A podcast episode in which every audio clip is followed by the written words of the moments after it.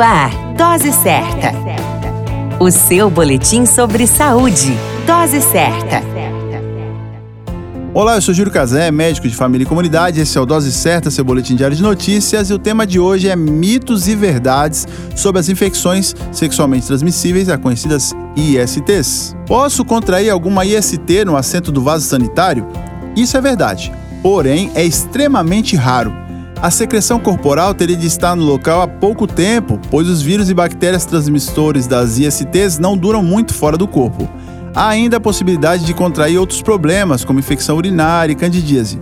Por isso, a grande dica é realizar a higiene do vaso sanitário antes de usá-lo ou cuidar sem utilizar banheiros públicos. Beijar na boca pode transmitir STs. Isso é verdade. Mucosas feridas e outras lesões na boca com secreção podem ser transmissoras de herpes e sífilis, por exemplo. Mas isso é bem comum porque nossa boca não é um ambiente propício à sobrevivência desses vírus e bactérias. A dica é: dentro de risco de lesões em boca, todo cuidado faz a diferença. ISTs sempre apresentam sintomas. Isso é um mito. Algumas infecções podem demorar anos para manifestar sintomas.